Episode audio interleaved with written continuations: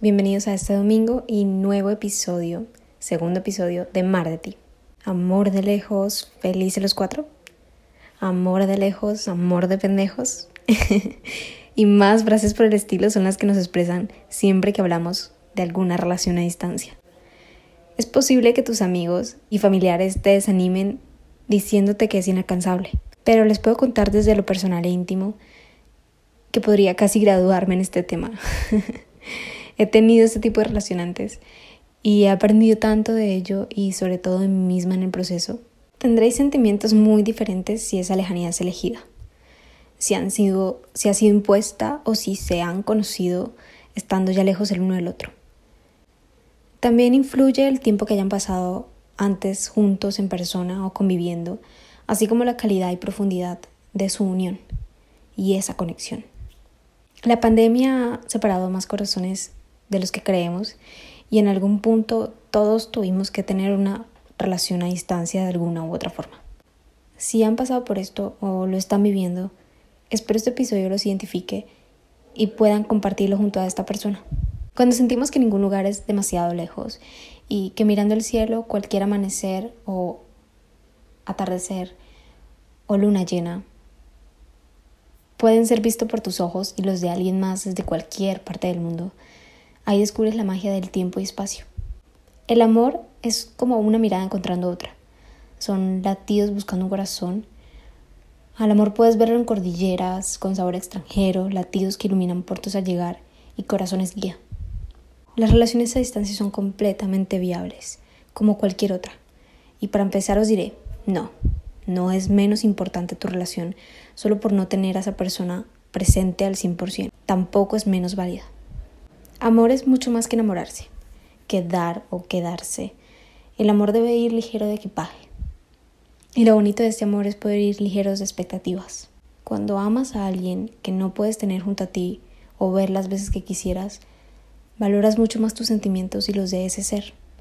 Valoras el tiempo, que al parecer muchos hoy en día no saben apreciarlo cuando lo tienen en las manos, y los instantes. Y cuando por fin puedes verle todos y cada uno de los detalles se convierten en un momento único. El besarse, cogerse la mano, pasear, compartir tiempo juntos. Y cada relación es un mundo, no hay reglas universales que sirvan para todos, pero la separación puede ser una gran prueba para la unión en pareja. Aprendes a tener una responsabilidad afectiva bastante desarrollada de ti mismo y del otro, porque así logran sobrellevar sus emociones. Decides poner orden a lo que sientes y piensas, por control y no caer en la toxicidad. Compartes hasta las cotidianidades y cosas mínimas.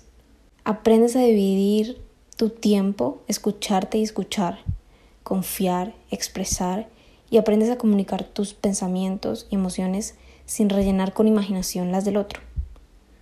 Todas las relaciones son un ente vivo. Se van transformando según las circunstancias, los momentos vitales y con nuestro propio crecimiento personal. Extrañar nunca ha sido fácil y quizás esa es la parte más fuerte de esto.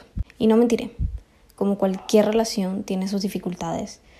Con el tiempo que te involucres en ella aprendes a no idealizar al otro, identificar tus facetas de lo que es realmente amor y enamoramiento, lo que es realmente verdadero amor.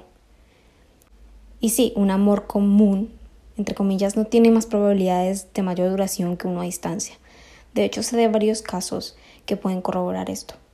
Siempre hay forma de unir caminos cuando ambas partes trabajan para que así sea. Los valores son la real base sobre los que se asienta cualquier relación.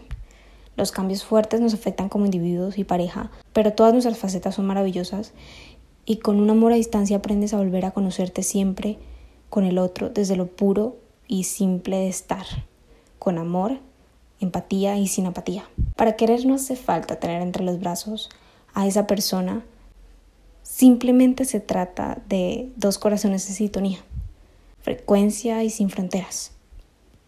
Siempre he admirado a los corazones sin fronteras, los que están abiertos a encontrar su otra mitad en cualquier lugar o dar espacio corporal de kilómetros pero no de amor. Admiro que estos corazones sienten fuerte y sin limitaciones. El amor debería ser siempre eso, elegirse entre tantas millas, kilómetros, lenguas, desde cualquier parte del mundo, quererse más luego de tanta distancia con la misma y mayor intensidad. El saber valorar más las ventajas que desventajas.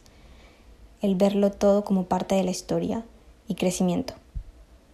Confiar no es saberlo todo de la otra persona, es no necesitar saberlo.